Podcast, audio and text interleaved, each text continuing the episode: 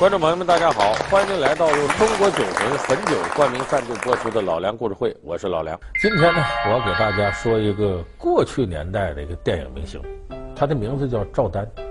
那么我先讲件事儿，就是中华人民共和国成立之后，刚开始那个阶段呢，我们的电影呢，也就是延安有一群人在拍电影，国统区主要以上海为中心，有人拍电影。那么我们电影院里呢，有大量的电影呢是从前苏联引进的。所以电影院里头要挂海报，要挂剧照，这个剧照呢，基本都是前苏联的演员。有一次呢，周恩来总理呢到电影院就看到这个现状，他就有一点意见，说我们的电影院呢怎么都挂人家苏联的演员剧照呢？难道我们自个儿就没有明星吗？这样就让当时的长春电影制片厂、北京电影制片厂、上海电影制片厂给我往上报，你们说你们那边都有什么样的电影明星？得让全国人知道。就这么着，各个地方选送了一些电影明星。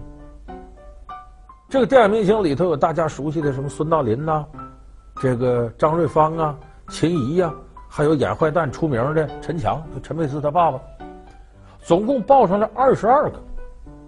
然后呢，我们的上级部门呢，就把这二十二个给他推出来了，就成为新中国首批电影明星。就是中华人民共和国成立之后，电影明星的概念是从那时候开始。那么这二十二个人可不是排名不分先后，排在第一的是谁呢？就是今天我们要讲这个赵丹。《马路天使》中，他饰演的吹鼓手小陈幽默善良；《十字街头》中，他饰演的老赵天真热情。我爱他。我对他没有半点恶意，我真。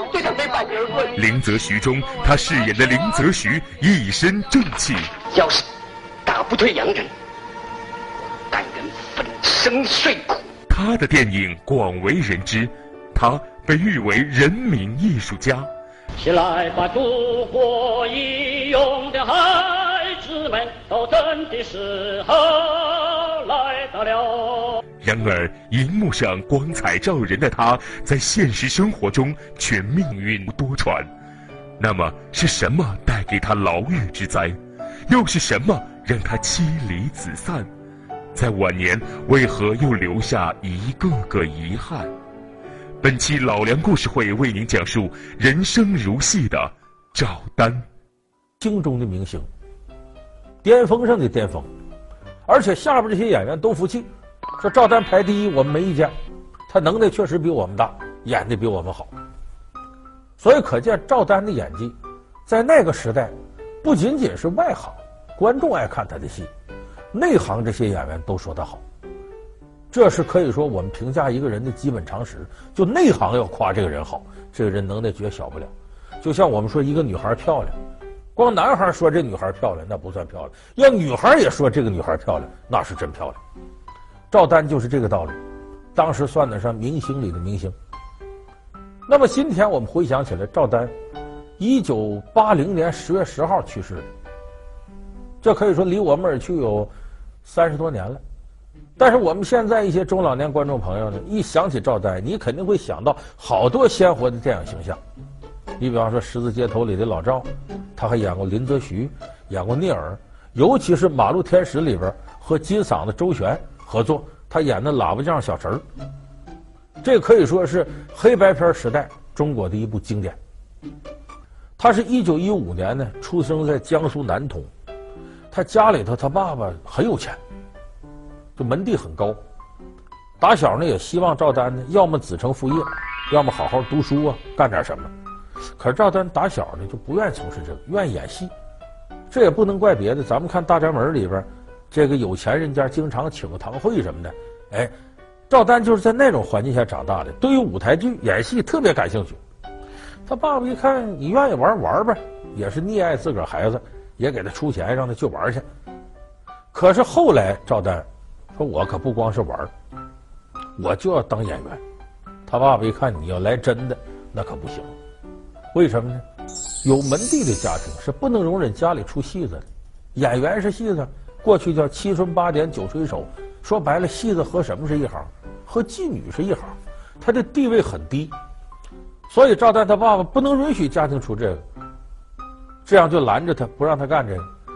赵丹那时候上来那劲儿，谁也拦不住，给家里留个纸条，写着“继承权我不要了”，意思我家万贯家财，我是家里头这个长子，我能继承，不要了，自个儿跑上海去了。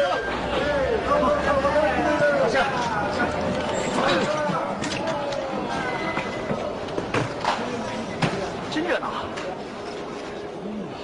哎，你看，那么赵丹到了上海呢，他这个人天生就有这能耐。人长得漂亮不说，演技也有时候演戏是天生的。赵丹到了上海，就直接进入了上海明星影业公司，人家一下就看上他的演技了。接下来在上海滩开始自己的演艺生涯。当时有著名的编剧沈西陵拍了一个呃，当时轰动一时的电影《十字街头》，赵丹在这里边演一个叫老赵的流氓青年，演的是栩栩如生，一下子征服了上海滩的演艺圈。你说这个年轻人了不起？你看。我有了职业了，你晓得吧？真的，真的，我有了职业，我们大家都好了，我们大家都好了。妈的，这个世界，千千万恶的世界，你怕我不会反抗吗？你？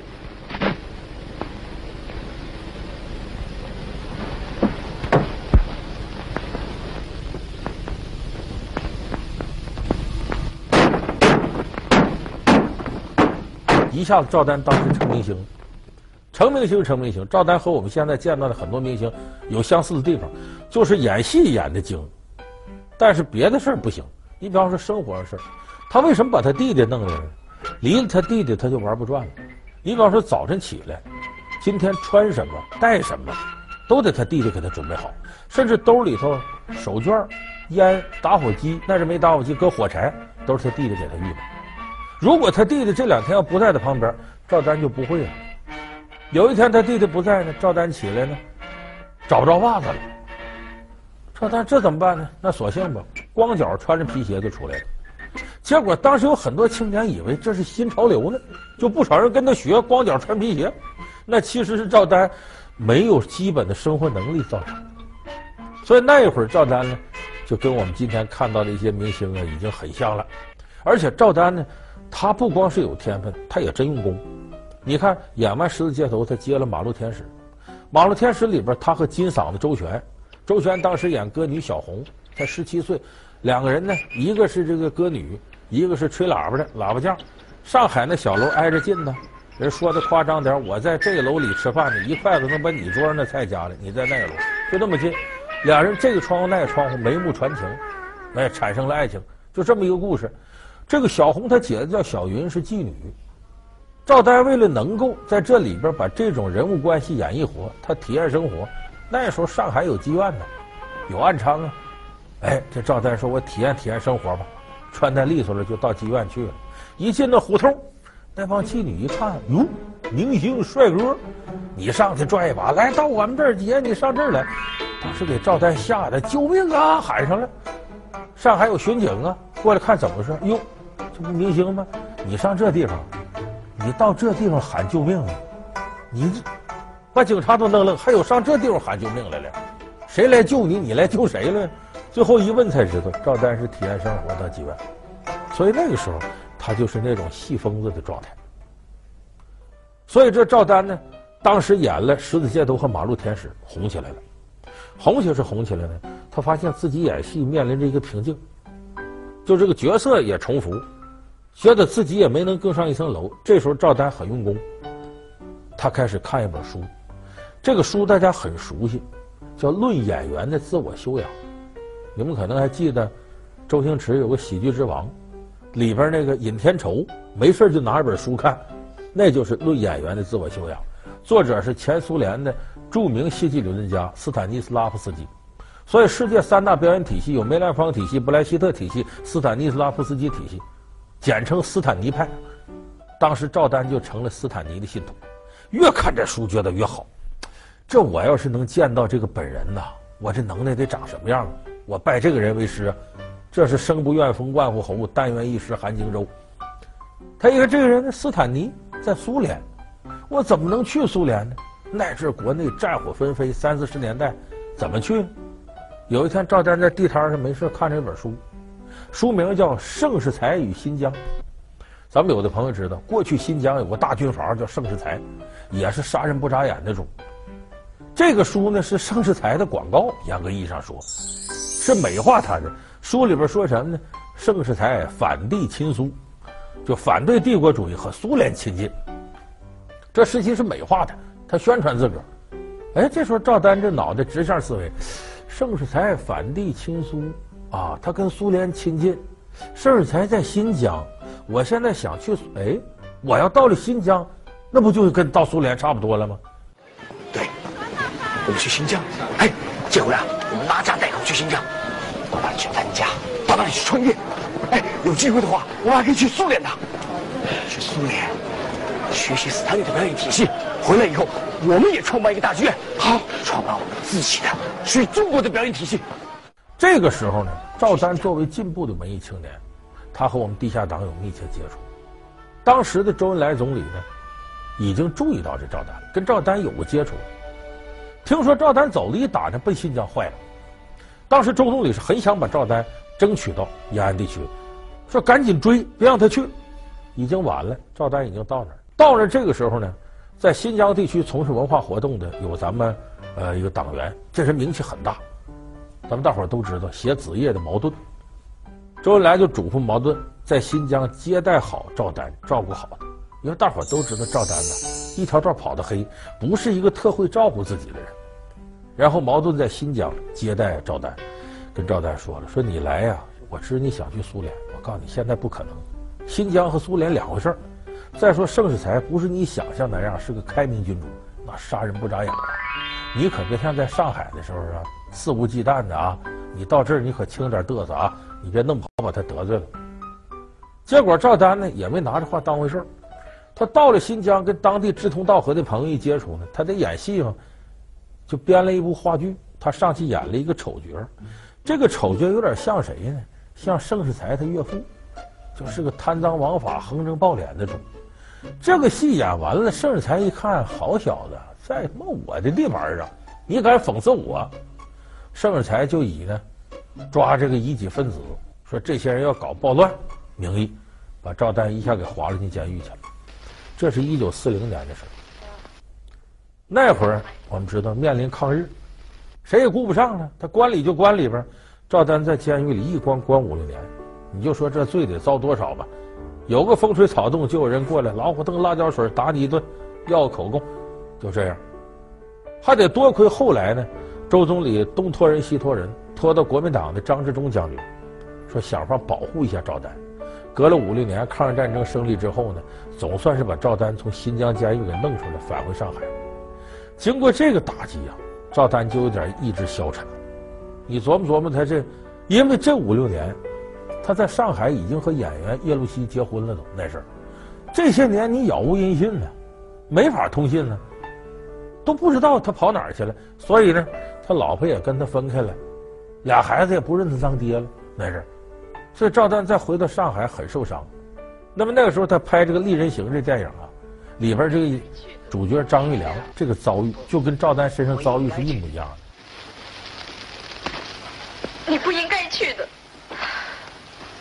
你去了，苦了我，苦了贝贝，也苦了你自己。为了要能自由呼吸，吃点苦，又算什么呢？这对我们是一种熬练，看谁经得起熬练。所有人说这个什么人演什么戏，所以接下来呢，中华人民共和国成立了，赵丹呢迎来了演艺生涯一个新时期。可这时候赵丹呢不大走运，他演了新中国第一部禁片叫《武训传》。你们来打我啊！我我姐。你来打两拳，好，我来。《武训传》呢，咱们现在有的朋友了解，那是一部反映什么呢？武训这个人呢，兴办义学，就说我义务教育，我要出钱，怎么筹钱呢？你打我一拳，嗯，给我一个铜钱；踢我一脚，给我两串铜钱。就喝出糟蹋自个儿来筹钱。但是这个在当时的政治背景下呢，被认为是宣传封建主义、仁义礼智信那一套，所以这片子演得非常好，受到业内广泛好评。但是政治上把它当做禁片了，所以赵丹当时很不走运。后来在生活上有了转机，他在拍《幸福狂想曲》的时候呢，认识了黄宗江的妹妹黄宗英。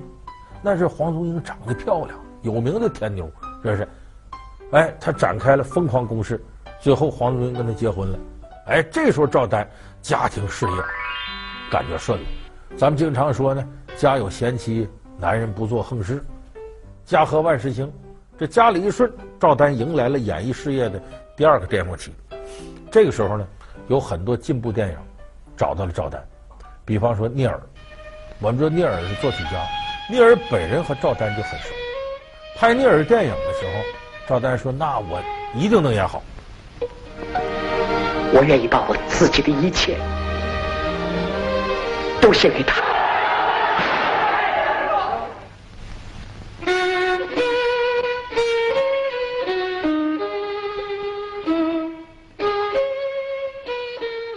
那个时候，赵丹呢，女儿叫赵青，已经是上海一个舞剧院的演员了。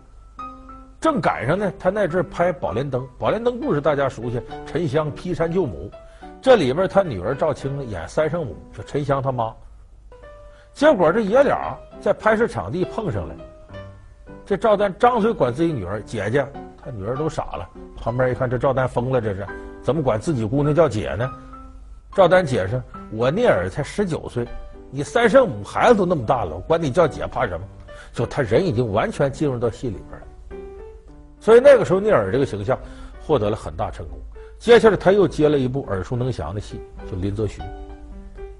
林则徐其实历史上的林则徐呢，是个干瘦个小老头，外形不怎么样，可是让赵丹一演呢，显得丰神俊朗，很飘逸，三绺长髯。而且赵丹为了演林则徐呢。把林则徐这些资料啊划来划去都弄了研究。为什么说他演技不得了呢？咱们看林则徐里有一个细节：道光皇帝说这个广州那一带十三行造反，这个鸦片大量的进来，哪位朝臣担此重任，能去虎门销烟呢？你们简直是发昏！一个个点，最后道光皇帝点到林则徐去。林则徐本人没想到会轮到他，所以刚听到这消息，赵丹的处理是啊，眼神发空，一愣，怎么是我呢？继而一反应，哦，是轮到我了，让我去。哎呀，他一低头，为什么低头？这个任务太重了，里外不是人，这活不好干，虎门销烟。所以这个时候的眼神、低头的动作，一切都是赵丹自己设计的。所以你看他当时对这个戏、对人物的把握，那真是到了炉火纯青的程度。我林则徐深受国恩，上要对得起宗庙社稷，下要无愧的黎民百姓。我再求中堂大人，能允我戴罪立功。你给我三千人马，我死守珠江水口。要是打不退洋人，但愿粉身碎骨。那个时期是赵丹的经验、体力各方面都处在巅峰的时候，但是可惜赵丹这个演艺事业又遇到了很大挫折。本来这个事儿是好事儿，把红颜改编成电影，就江姐、许云峰、华子良，这个片子名字叫《烈火中永生》。演这个戏的时候呢，《烈火中永生》是请赵丹演里边的男一号许云峰。我从一个贫苦的人，走上了革命的道路。变成了能让反动派害怕的人，我感到无比的自豪。不用说了，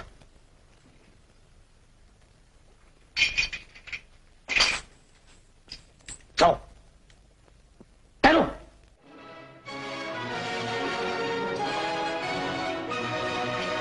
这部电影谁也不会想到，成了赵丹一辈子最后一部。接着文化大革命开始了。赵丹反动艺人，被打倒，第二次被投进监狱。命运多舛，赵丹再次经历牢狱之灾。在狱中，赵丹依然不忘锤炼自己的演技。很快，一个机会摆在了赵丹面前。出来之后呢，赵丹赶上一件好事。七十年代末呢，有个电影叫《大河奔流》。那个时候我们知道，毛主席、周总理老一辈无产阶级革命家都已经故世了。那么有人提出要把毛主席、周总理形象再现到银幕上，当时没有过，头一回。说谁来演周总理呢？有人推荐赵丹。赵丹一听，激动的热泪盈眶。我一定演好。只有我呀，也只有我最有资格来演周总理。我和他三十年代在武汉的时候就认识了，我们俩有三十多年的交情了。他是我的救命恩人呐，我两次坐监狱都是他把我给救出来了。平时啊，我跟他可以说是交往频繁，无话不说呀。他的平易近人，他的音容笑貌。他一心为人民的高尚品德，至今还在我脑海中回荡。仅仅是为了感激他，为了纪念他，我也应该把他演好。后来剧照拍出一看，还真像，但是有一点不像。周总理呢是方脸，赵丹是圆脸，瘦的时候尖下頦，这个有点不像。那阵赵丹就下了本了，现在这常见，当时可没有。他跑到医院整容去了。就在这腮帮垫软塑料，给垫方了，所以他费了这么大的劲，形象上也像了。他信心百倍要演的时候，上头下令拿下赵丹，不用他，白忙活了。哎呀，赵丹心里遗憾的，这辈子没这么遗憾过。接下来呢，日本有部片子，咱们可能有不少观众还记得，《一盘没有下完的棋》，请赵丹在这里边演那个棋王旷一山。赵丹也同意了。可是这时候医院查出赵丹身患癌症，演不了了。后来一盘没有下完的棋，主角是孙道临演的。所以赵丹后来说呀：“我这还没等大戏拉开帷幕呢，我就已经上不了台了。”他这时候还不知道自己的生命由于癌症要走向终点了。八零年十月十号，赵丹与世长辞，才活了六十五岁。我们就从头看呢，就赵丹这个人才华横溢，演戏的水平。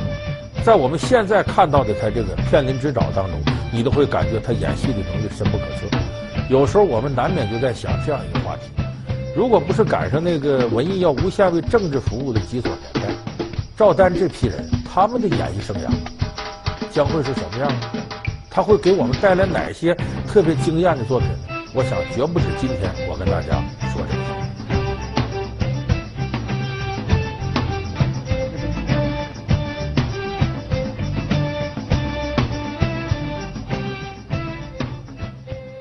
活着或是死了，都不要给别人增添忧愁。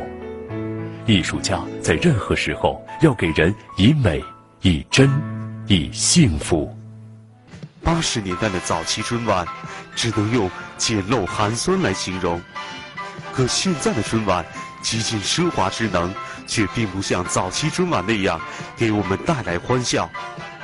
为何简陋的八十年代春晚能成为经典？成为人们永恒的记忆呢？老梁故事会为您讲述八十年代春晚，你究竟好在哪儿？好，感谢您收看这期由中国酒魂汾酒冠名赞助播出的老梁故事会，我们下期节目再见。